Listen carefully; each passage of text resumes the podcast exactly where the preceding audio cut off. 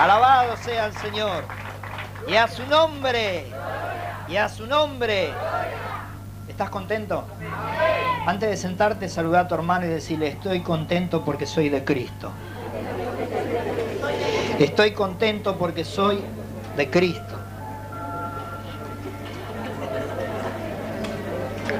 Y toma asiento, ponete cómodo. Aleluya.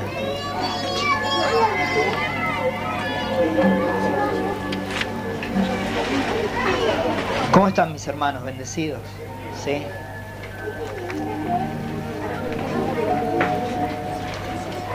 Te invito a que abras tu Biblia en el libro de Mateo. Mateo el publicano.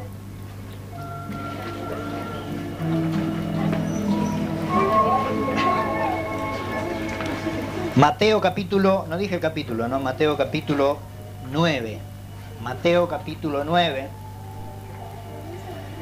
Vamos a leer como 30 versículos, ¿qué te parece? Ah, es un chiste. Vamos a leer, yo te voy a decir, un versículo. Y vamos a predicar por unos minutos, ¿sí? Unos 70 minutos. Mateo capítulo 9, versículo 9. ¿Lo encontraste? Mateo es el primer libro del Antiguo Testamento. Ustedes saben que yo estuve hace poco afuera, ¿no? Y una, le digo al pastor, ¿no tenés una hermanita para que me pueda ayudar a leer? Porque había un montón de pasajes para leer. Y uno se pone viejo y ya se cansa. Entonces a veces necesita ayuda de los más jóvenes, ¿no? Y me dice, sí, eh, la chica que vos quieras. Y bueno, yo elegí una que era, no, no veía un cura en la nieve, no veía nada. Y le digo, pastor, le digo, esta, esta hermana no ve. Ah, bueno, otra, bueno, me trajo otra él, ¿no?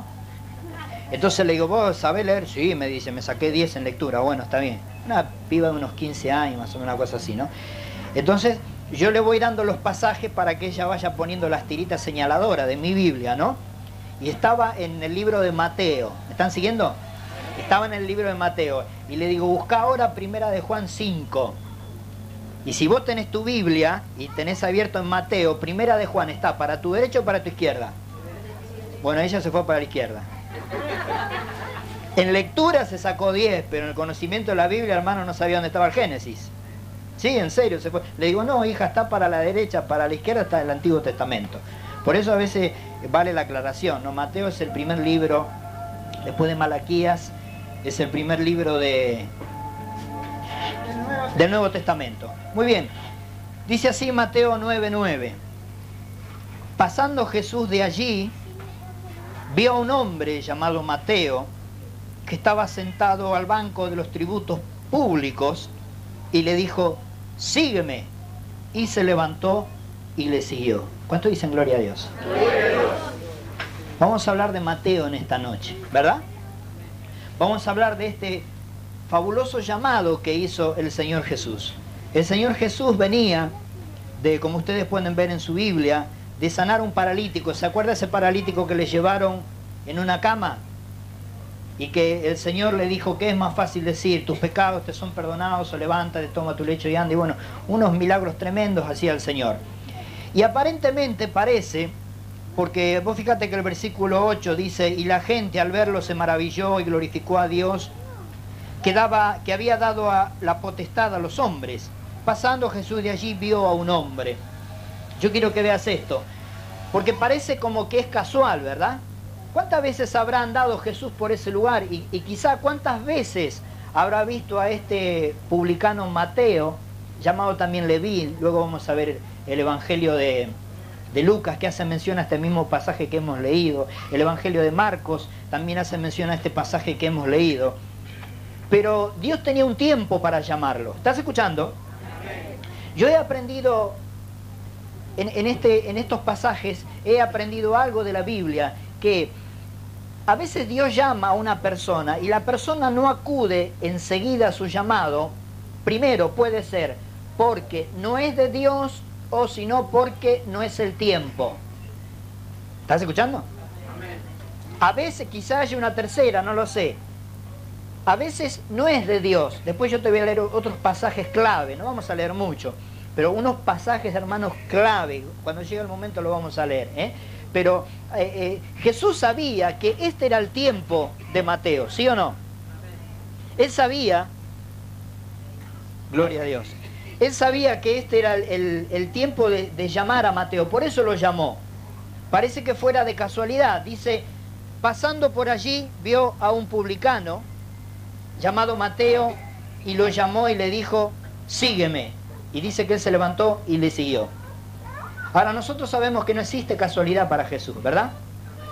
Nosotros tenemos que saber hoy que Dios tiene un tiempo para cada cosa. A veces nosotros nos apresuramos en el tiempo. Yo he visto, por ejemplo, a hombres de Dios, a pastores, eh, eh, tomar gente para ir a, a, una obra. Si dejo esto, puede ser. Ahora voy a estar a los gritos como yo, a los gritos pelados. A veces Dios toma, escucha esto, a veces Dios toma, eh, a veces siervos de Dios con el afán de abrir otras obras y, y, no poder. Ustedes conocen ese dicho, el que mucho abarca, y es verdad. Por eso fue, mira qué necesario que fue esto que Jesús se tuvo que ir porque él solo no podía. Si Jesús estaba en Jerusalén, no podía estar en Samaria, ¿sí o no? Porque era uno. Pero él se, le dijo a sus discípulos, es necesario que yo me vaya, os conviene que yo me vaya. O sea, estaba diciendo, a ustedes les conviene que yo me vaya, es mejor. Conveniencia es mejor, ¿sí o no? Si vos vas a comprar un, teclado y, y decís cuál es mejor, este o el otro, ¿Cuál me conviene? Y el que está vendiendo te dice, te conviene este, quiere decir que ese es mejor. El Señor dijo, os conviene que yo me vaya. ¿Para qué? Para que venga el Espíritu Santo. Porque el único que puede estar en todos lados a la vez es el Espíritu Santo. Entonces, pastores con el afán de abrir nuevos anexos y, muchos con el afán de decir, tenemos 30 anexos. Hey, ¿estás escuchando? Yo estuve en una iglesia que tenía como 100 anexos y, la mayoría de los anexos tenía dos o tres personas. Yo digo, ¿por qué no juntaban todo y hacían uno solo? ¿Se entiende? Entonces, con el afán de poner encargado en esas obras, hombres de Dios, siervos de Dios, han escogido así, vos tenés que hacer esto, vos tenés que hacer el otro. Y no era el llamado de Dios de esa persona, era el llamado de un hombre. ¿Estás escuchando? Era el llamado de un hombre. ¿Y cómo me di cuenta? Porque después ahí los ves. Los pusieron eh, eh, al mando de una congregación, al mando de un llamado anexo, se debió plata por todos lados, le sacaron plata a la congregación. Cuando llega un siervo de, verdad que quiere hacer las cosas bien para Dios, que realmente Dios lo llamó y dice, hermano, vamos a ofrendar para tal cosa, ya la gente no quiere ofrendar más. Hey, ¿estás escuchando? porque ya se ha quemado, los hermanos se han quemado. Ustedes saben que el que se quema con leche ve a la vaca y llora, ¿sí o no? Por eso estamos viviendo eh, de repente esos tiempos en donde uno pide ofrenda y lo pide de corazón, como en este caso para edificar este templo, y uno medio a regañadiente porque ya viene quemado de esto, de aquello, de lo otro. Pero en este caso era el tiempo de Mateo. ¿Estás escuchando? Aparentemente Jesús no lo conocía, ¿sí o no? Aparentemente, pero Jesús conocía a Mateo antes de que Mateo naciera. En su omnisciencia, ustedes no leyeron por ahí en la Biblia donde dice, habla como de una predestinación, que en realidad la palabra no es predestinación, sino que es otra que me olvidé. Preexistencia, no, no de la preexistencia de Cristo, sino que algunos de nosotros somos predestinados. No es que Dios diga, a este lo voy a predestinar para que crea en mí y a este lo voy a predestinar para ir al, al infierno. No, no es así, porque si no Dios no sería bueno.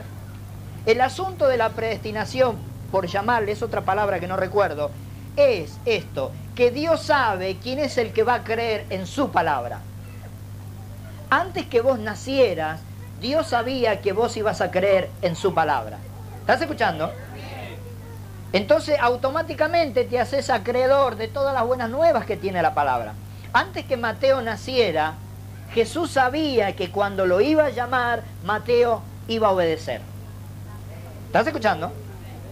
Eso es muy importante que lo sepa, que sepa saber cuál es el tiempo de Dios. Ustedes tienen idea, ustedes tienen idea, acá está Javier que no me deja mentir.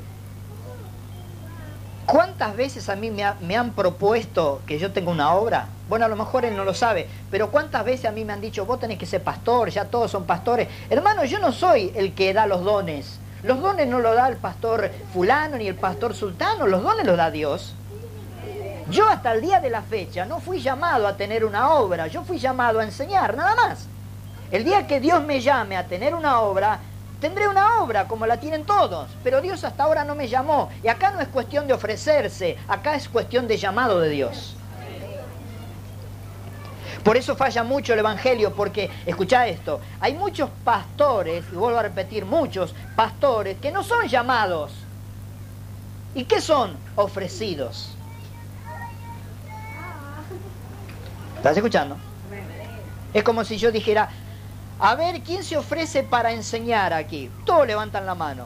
Pero acá no es cuestión del que se ofrezca, acá es cuestión del que tiene el llamado. Porque al que Dios llama, Dios unge. Si te llama como maestro, te unge como maestro. Si te llama como pastor, te unge como pastor. Si te llama como evangelista, te unge como evangelista. Dios lo único que respalda y que unge es a, a quien Él llama. Puede ser el pastor más grande del mundo y puede llamar el pastor si a esa otra persona, si no fue Dios el que llamó a esa otra persona, por más que este pastor sea un gran siervo, Dios no va a respaldar eso porque Dios no llamó a esa persona. ¿Estás viendo? Por eso vos tenés que tener claro este, porque a veces, esto, porque a veces nosotros, con el afán de poner a otra persona, cuando nosotros estábamos en Loma de Zamora pusimos una maestra. ¿Para qué? Para descansar yo. Entonces pusimos una maestra de fulano de tal, eh, eh, ahí eh, me equivoqué yo y se equivocó también el pastor.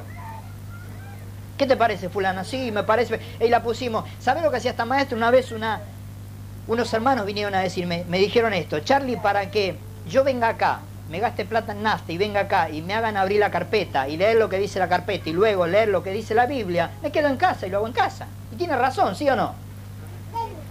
Si yo vengo acá y te digo, hermano, abrí tu Biblia y vos la abrís y leemos el pasaje, y después que leemos el pasaje leemos la carpeta, y yo no agrego absolutamente nada, para eso lo haces en tu casa. Para, para eso haces un curso por correspondencia, ¿sí o no? Y me di cuenta que esa maestra la habíamos levantado nosotros, pero no Dios. Dios respalda lo que Él levanta. ¿Estás escuchando? Dios respalda lo que Él levanta. Dios unge lo que Él levanta, no lo que levanta el hombre. Te pueden hacer pasar aquí adelante, echarte 10 litros de aceite, nombrarte el apóstol de los apóstoles, el pastor de los pastores, todo lo que quieras te puede nombrar. El hombre, si no te nombró Dios, ahí vas a andar por ahí, por los rinconcitos vas a andar. Porque el que unge es Dios. ¿Estás escuchando? ¿Cuántos dicen gloria a Dios? Yo quiero que veas esto. Mateo era recaudador de impuestos o de tributo, ¿para quién recaudaba los impuestos o el, tributo? ¿Para quién? Para el César. ¿El César qué era? ¿Romano, judío o griego? Era romano, el emperador romano. Amén. Por lo tanto, escucha esto, el trabajo que hacía este hombre, Mateo, era un trabajo despreciable. Y mira lo que pasaba con Mateo. Mateo era judío, ¿sí o no? Leví. Mirá, con ese apellido ya no hay mucho. Leví, era judío, era israelita, ¿verdad? Pero recaudaba impuestos para los romanos. Los judíos no lo querían a Mateo. ¿Por qué? Porque recaudaba, recaudaba impuestos para los romanos. Y los romanos no lo querían a Mateo. ¿Por qué? Porque era judío. No lo quería ni el loro. Si vos te pones a estudiar, eh, el que recaudaba impuestos e-, era una persona despreciable. No te quería nadie, hermano. ¿Saben como quién vendría a ser eh, un publicano, uno que recaudaba impuestos? Vendría a ser, para que vos te des una idea, eh, en, nuestra sociedad y nuestra cultura, un buchón. ¿Qué es un buchón? Un buchón ni es ladrón ni es policía. El tipo está en el medio, o sea, es de lo peor, no es ni frío ni caliente. ¿Se entiende? La policía no lo quiere, ¿por qué? Porque no es policía. ¿Sabíamos que la policía no lo quiere los buchones? Lo que hacen es lo usan para que les dé datos. Pero la policía no lo quieren. ¿Por qué no lo quieren? Porque es buchón. Así como va un sargento a pedir información a ese buchón y el buchón manda eh, preso a fulano o a mengano, por ejemplo, Si viene el comisario y le pide información a ese mismo buchón sobre el otro sargento, el buchón manda en cana al sargento, no tiene ningún problema, es buchón. O sea, sacahuete, ¿se entiende? Entonces este tipo de personas no lo quiere ni la policía ni lo quieren los ladrones. Algo así, para que te des una idea, pasaba con Mateo. Pobre hombre, no lo quería nadie. ¿Qué? Vos fíjate qué discípulo se fue a escoger Jesús. ¿Estás escuchando? Fíjate qué discípulo. ¿Vos escogerías un discípulo así? ¿Verdad que no? Un hombre despreciable que, mirá vos que yo mañana me venga acá y digo, este es mi asistente. ¿Y qué hacía antes? Era buchón.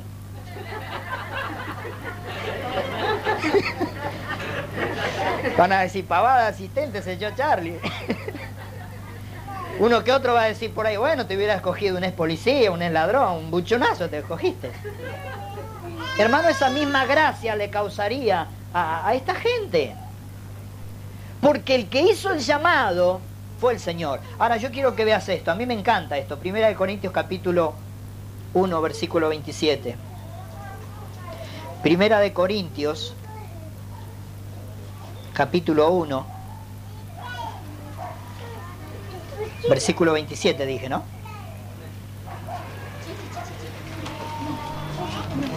Estábamos diciendo que Mateo era un hombre que no lo quería nadie. Amén. Ni los judíos ni los romanos, era un hombre despreciable, hacía un trabajo despreciable, cobrar impuestos.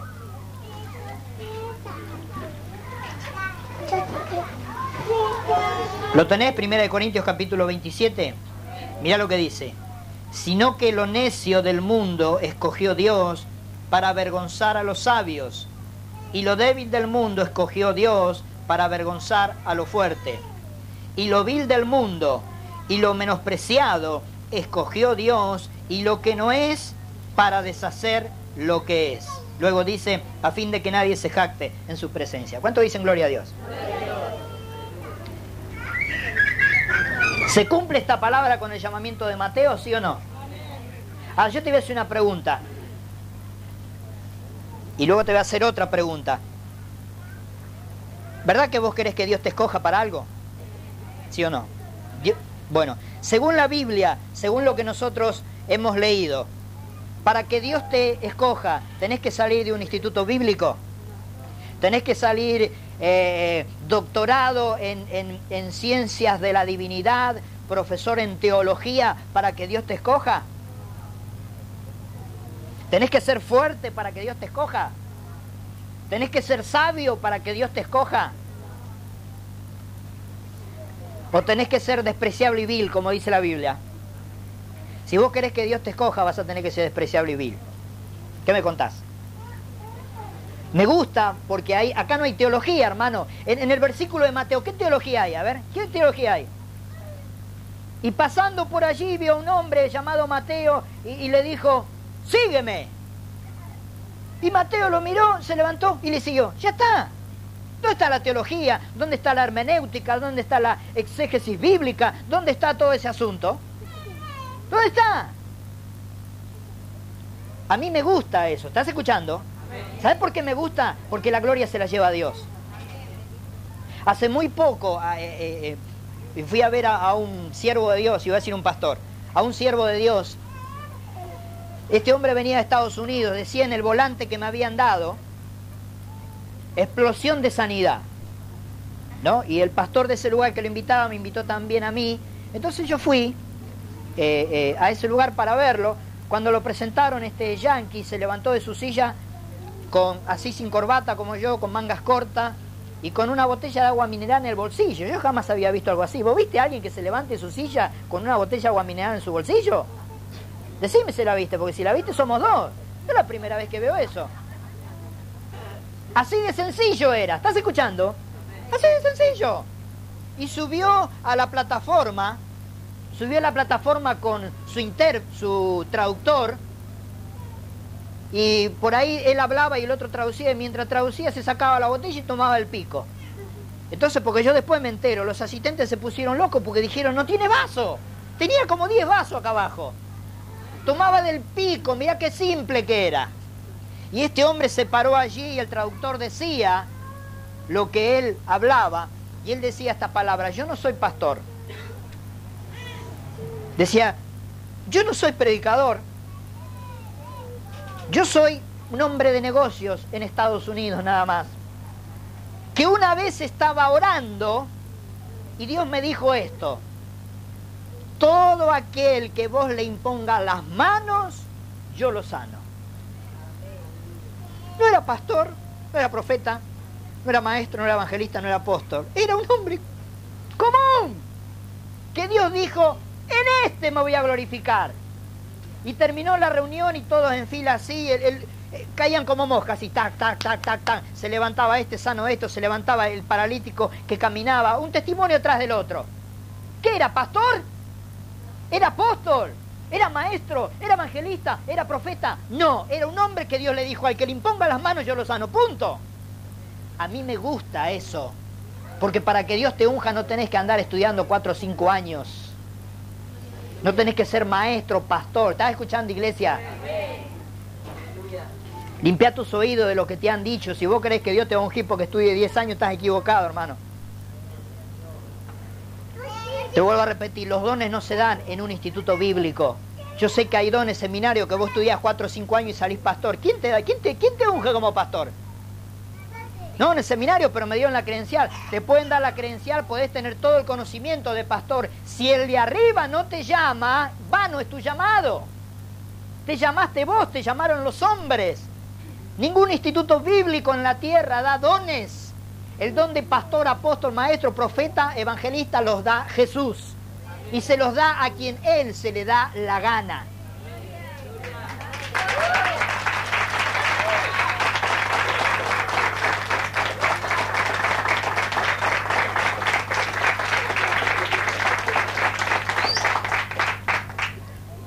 ¿Cuántos dicen gloria a Dios? lo más bajo, lo más vil, lo más despreciable, escogió Dios. Porque ahí se lleva la gloria al Señor. ¿Estás escuchando? Yo una vez fui a predicar a una iglesia que, que, me invitó otra, una persona que me conocía de otro lado. Y bueno, me presentaron al pastor de esa iglesia hace mucho tiempo de esto, hace como cinco o seis años. Y, y bueno, prediqué allí todo y el pastor de ese lugar, recontento conmigo, ¿no? Me dijo, Vino en coche, le dije no, eh, vine en colectivo y dice, bueno, eh, ahora dos diáconos míos lo van a acompañar hasta la parada del colectivo. Muy amable el pastor, muy, ¿no? Fíjate vos que mandaba dos diáconos para que me acompañen. Bueno, gracias, me saludó, lo saludé, saludé a la persona que me había llevado. Y mientras íbamos caminando para la parada del colectivo, una calle, me acuerdo que era una calle de tierra, ni me acuerdo dónde era, ¿no? Eh, uno de los diáconos iba hablando conmigo, que esto y que el otro, y el otro me dice, eh, me dice, maestro, ¿de qué instituto salió usted? ¿En dónde se graduó? Y yo decía, ¿qué le digo a este hombre? Si le digo de devoto, de Olmos.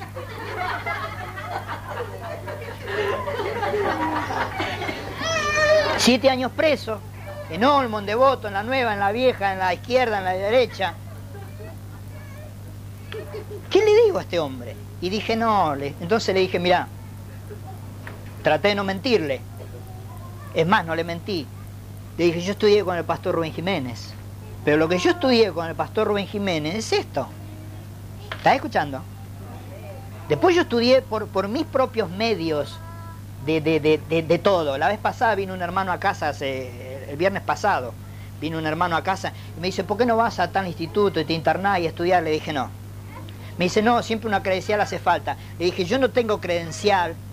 Le dije a este hermano, yo no tengo credencial ni quiero credencial. El que dé testimonio si yo soy maestro o no soy maestro, que sea el Señor. Yo no quiero credencial. ¿Estás escuchando? Yo sabe qué es lo que quiero, que Dios me unja. Yo quiero la unción de Dios, la credencial te la regalo. Ahora cuando vino Gigi Ávila, yo fui a la cancha y me senté en la... Claro, como no tengo credencial, me senté en la tribuna con la demás gente. Me vi una gente que estaba dentro de la cancha y me dice, Charlie, ¿por qué no hablas ahí con el pastor que te haga entrar? No, anda, me siento allá. ¿Cuál es, hermano, la diferencia? ¿Cuál es la diferencia? ¿Cuál es la diferencia sentarme con los pastores a sentarme con el pueblo de Dios? ¿Cuál es la diferencia? Si Jesús se sentaba con los publicanos y con los pecadores. ¿Sabes lo que le dije a este hermano? Le dije, porque es como que justo vino a hablar conmigo él. cuando yo le dije, que Dios te, dé testimonio si yo soy pastor o no soy pastor. Él calladito me escuchaba, había venido con la señora a casa, ¿no? Le dije, te voy a hacer una pregunta. Le digo, ¿vos cómo me aprendiste a querer a mí? ¿Y cómo me empezaste a querer? ¿Vos no me empezaste a querer a mí a través de los cassettes? Y se quedó. Porque fue así, él me lo dijo. El hermano de él venía a clase, cuando yo daba clase en un instituto bíblico que ustedes deben conocer, en el otro ministerio, ¿se acuerdan? Y el hermano de él me compraba cassette y los escuchaba a él y se los llevaba a este varón. Y este varón un día que terminamos el, estudio bíblico viene con el hermano que estudiaba conmigo y se confiese, me dice, Charlie, yo no te conocía a vos. Dice, yo te empecé a querer y te aprendí a querer por los cassettes. Y claro, pasaron los años y bueno, nosotros nos hicimos amigos, más que hermanos somos amigos. Y te vuelvo a repetir, el, viernes pasado estuvo en casa diciéndome esto, ¿por qué no estudiaba? Por la credencial, que esto y que el otro, ¿no? Y yo le dije, si vos me, si vos me aprendiste a querer por los cassettes, vos para quererme y, para, y para tomar del conocimiento de los cassettes, le digo, ¿me pediste credencial? Me dice, no, y entonces le digo, ¿cuál es? ¿Vos crees que el pueblo de Dios va a dejar de quererme a mí porque se entere que yo no tengo credencial de maestro o de copastor, de lo que, lo que se diga? Que en realidad la palabra copastor no está en la Biblia, ¿sabías vos? A mí me ungieron, me tiraron 10 litros de aceite como copastor, pero no está en la Biblia.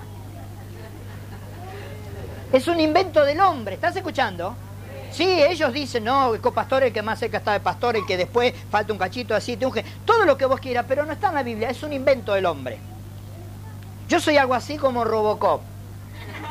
Claro, porque soy mitad maestro y mitad pastor. El maestro pertenece a un don de Dios y el copastor, como no existe, es un invento del hombre, es un robot.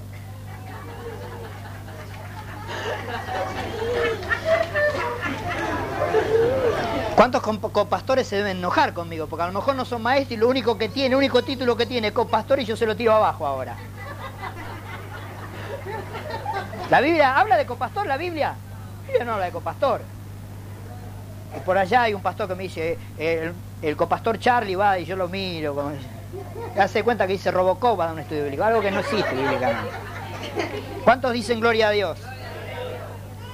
Muy bien, hermano, lo más vil, lo más necio, lo más despreciable escogió Dios. Ahí estaba Mateo. ¿Estás escuchando? Una persona despreciable, una persona vil, una persona que ningún discípulo de Jesús lo hubiera escogido. Vos no lo hubieras escogido, yo menos. Pero Jesús lo conocía. Amén. Vio lo malo que tenía Mateo, pero también vio lo bueno. ¿Sí o no? Eso es lo que tiene Jesús que ve más adelante. ¿Sabe a quién vio en Mateo? Al apóstol. A su discípulo. ¿Sí o no? Escucha. A su biógrafo. El libro de Mateo que vos tenés en tu Biblia, ¿quién crees que lo escribió? Mateo. ¿Estás escuchando? Jesús vio eso. Cuando Jesús te escogió a vos, sabe lo malo que vos tenías, vio lo malo, pero vio lo bueno también. Lo mismo pasó cuando escogió al apóstol Pablo, que primero era Saulo, perseguía a la iglesia cristiana, consintió con la muerte de Esteban, eh, eh, de, de, ¿cómo es? Eh, y todo eso que le vinieron y le pusieron la ropa, ¿se acuerda los pies de él? Y, Jesús lo escogió porque no vio a ese malvado, a ese perverso que perseguía a su propia iglesia, sino que vio al apóstol Pablo, aquel cuyas cartas llenarían el Nuevo Testamento. ¿Sí o no? ¿Cuál fue el hombre que más escribió en el Nuevo Testamento? Pablo. Y perseguía a la iglesia cristiana. ¿Qué me contás? Jesús lo llamó con pocas palabras, ¿sí o no? ¿Vos podés entender esto? Lo vio, lo miró y le dijo, sígueme. Nada más. ¿Estás escuchando? Nada más. ¿Y cómo puede ser que, a veces uno puede amanecer predicando y, y, hacer un llamado y ni las hormigas se convierten, ni las hormigas pasan adelante? ¿Cómo puede ser? ¿Cómo puede ser? Que hay tremendos siervos de Dios que hacen así, se sanan los paralíticos, eh, los, ciegos ven, y cuando hace el llamado no pasa nadie aquí adelante. Y estuvo, tres o cuatro horas ministrando. Y este hombre, menospreciado por la sociedad, por los judíos, por los romanos, por lo que sea, Jesús lo miró y le dijo, sígueme. Y dice Lucas que dejándolo todo, hey, le siguió. Léelo conmigo. Léelo conmigo, yo quiero que veas esto. Lucas 5.28.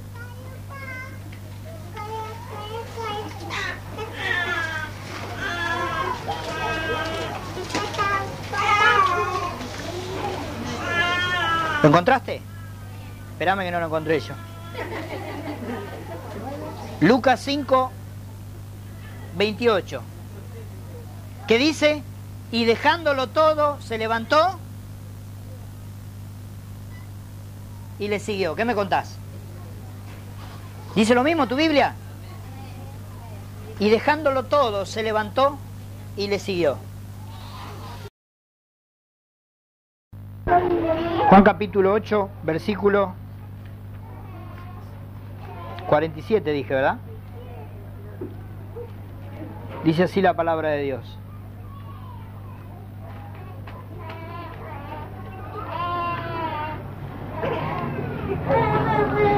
El que es de Dios, las palabras de Dios,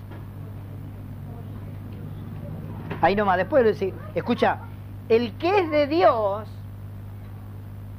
las palabras de Dios oye, o sea, versión Charlie 1999. El que es de Dios oye a Dios, listo. Uno no tiene que estar y dale, y dale, y dale, y dale con la palabra, y dale con la palabra. Una sola palabra, una sola, basta. A buen entendedor, pocas palabras, esa sería la versión nuestra. Lo vio a Mateo y le dijo, sígueme. Y Mateo sabía quién era Jesús. No estaba siguiendo a cualquiera. Así como Jesús sabía quién era Mateo, Mateo sabía quién era Jesús. ¿Sí o no? Una sola palabra. El que es de Dios, escucha, oye a Dios.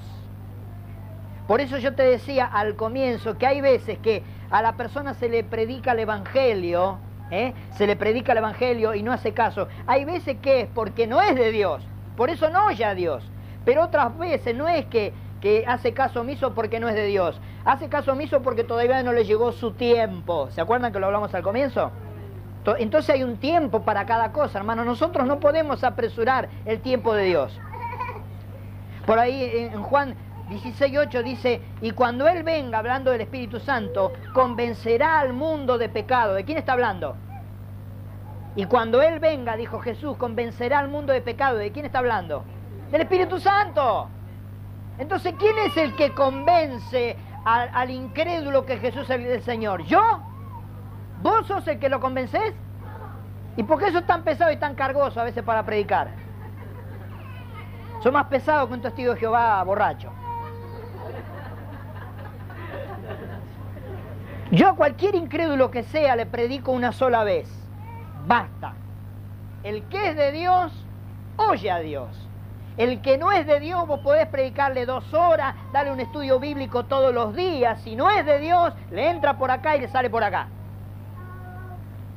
Una sola palabra le dijo Jesús. Sígueme. Era su trabajo, hermano. Estaba trabajando. ¿Estás escuchando? Era su trabajo. Y dice el Evangelio de Lucas, y dejándolo todo, le siguió. Es notable lo que hizo este varón, ¿sí o no? Es notable lo que hizo, porque acudió al llamado, pero no dijo, eh, Jesús, espera que voy a, a, rendir cuenta de esto, acá tengo un cheque, me voy a guardar este chequecito acá que me dieron y, y bueno, mirá, eh, viste. No, no, hermano, dejó todo. Dejó todo. El que está en Cristo, nueva creación es, nueva criatura es. Las cosas viejas pasaron y aquí son todas hechas nuevas. Y a partir de ese momento Mateo empezó a andar con Jesús y con los otros discípulos y se fue haciendo discípulo y fue viendo lo que su maestro enseñaba. Y hoy nosotros lo tenemos, ¿qué hoy? ¿Cuántos años hace que está escrito este, este libro que es la palabra de Dios y allí está el evangelio de este hombre Leví llamado Mateo? ¿Qué me contás? una persona despreciable, una persona que nadie daba un peso por ella. ¿Estás escuchando? Quizá por vos nadie da nada, y, comenzando por casa. Quizá tus familiares nadie dan nada, ninguno de tus familiares da nada por vos. Pero tengo buenas noticias, Jesús no solamente va a dar, sino que ya dio su vida en la cruz de Calvario por vos.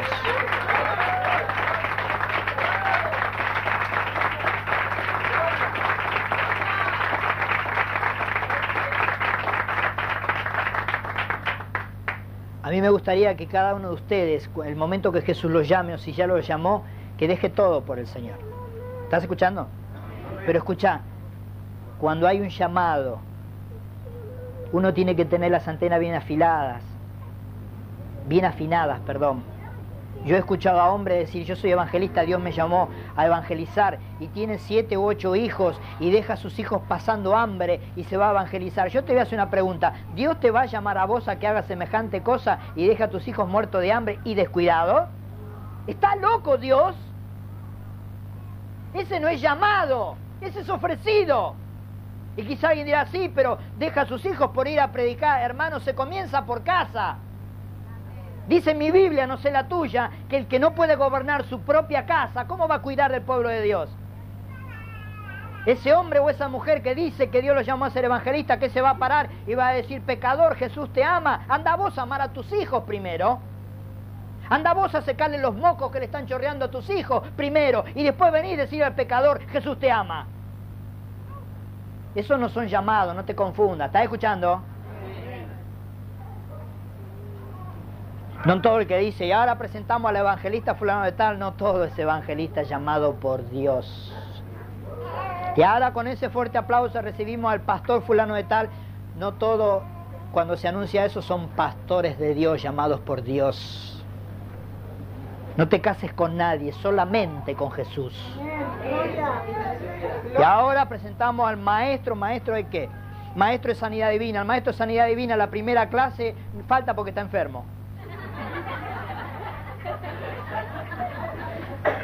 ¿Qué te, ¿Qué te parece a vos? Todos ustedes, ¿ustedes están para comenzar el curso de sanidad divina? Sí, bueno, tengo una mala noticia. maestro sanidad divina hoy no puede venir porque está enfermo, está con gripe. Ah, qué bueno que está esto. Entonces, ¿qué va a enseñar? Enfermedad divina, no salud divina. Cuando uno predica algo o enseña algo, tiene que ser lo que uno vive, no solamente así dice el Señor. Tiene que decir, así dice el Señor y así como dice el Señor, yo vivo. No decir así dice el Señor y uno hacer otra cosa. ¿Cuánto comprendieron la palabra? Porque me han hecho enojar esta noche ustedes. Vamos a darle un fuerte aplauso al Señor entonces.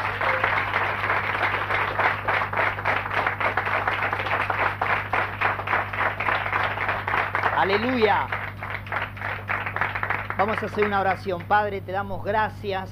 Señor, te bendecimos por tu palabra, porque tu palabra es viva, es eficaz te damos gracias por la vida de Mateo, Señor, por Leví, este hombre que, en este momento está en la Nueva Jerusalén, está gozando de todos los beneficios de, ese hermoso lugar, Señor, está, sigue compartiendo contigo todas las cosas del reino. Ese hombre que en un momento de su vida fue despreciado por todos, Señor, despreciado por los judíos, porque recaudaba impuestos para el César, despreciado por el César porque era judío, no lo quería nadie, Señor. Pero vos lo viste, cuando este hombre pasaba quizá inadvertido para todo, despreciado, vos lo viste y tuviste compasión y misericordia de él. Como nos viste a nosotros, Señor, y tuviste compasión y misericordia de cada uno de nosotros. Señor, que nosotros podamos ser, contestarte igual como te contestó Mateo, no con palabras, sino con hechos. Señor, no dice la palabra que Mateo haya dicho, sí Señor, bueno Señor, sino que dice que dejándolo todo se levantó y te siguió, Señor. Eso es lo que vos querés, Señor, hechos, no solamente palabras, Señor, que se las lleve el viento. Que te contestemos con hechos, Señor, que te sigamos, que sigamos este camino que nos lleva al cielo todos los días, Señor, que podamos tomar nuestra cruz cada día, que podamos morir cada día, Señor. Eso es seguirte, Dios mío. Ayúdanos a seguirte. Queremos ir al cielo, queremos estar contigo, Señor. Ayúdanos en las pruebas, en las luchas, en las dificultades. Ayúdanos a obedecer el llamado. Señor, que ningún hermano ni ninguna hermana sea engañada y sea llamado por hombre, sino que sea un llamamiento tuyo realmente, Señor. Que cada hermano aquí esta noche, cada hermana tenga sus, su antena, Señor, bien puesta para conocer tu voz, Señor. Tu palabra dice que tus ovejas oyen tu voz y te obedecen, Señor. Ayúdanos a reconocer tu voz, Señor, no la voz del hombre, Señor, pero sí cuando el hombre es utilizado por vos, Señor. Ayúdanos a reconocer el llamado, Señor. No queremos ser ofrecidos, no queremos decir, Señor, yo estoy aquí, eh, eh, eh, mándame a mí, yo esto, yo lo otro. Queremos que vos nos escojas, Señor. Porque vos sabés cuáles son los dones que podés dar a cada uno de nosotros. Da dones, Señor, a mis hermanos. Da dones aquí, dones de evangelista, apóstol, profeta, maestro, Señor. Da dones ministeriales, Señor. Salgan ministros de este lugar, pero ministros no levantados por un hombre, sino levantados por el Espíritu Santo de Dios, Señor. Levanta, ministro, de esta congregación, Señor. Evangelistas, maestros, apóstoles, profetas, Señor. Levanta, hombres y mujeres de fe, Señor. Llamados por vos, Padre, en el nombre de Jesús. Así como llamaste a Mateo, Señor. Te damos gloria y honra y te damos nuevamente gracias por tu palabra. En el nombre de Jesús. Amén y amén. Dale un fuerte aplauso al Señor, ¿sí?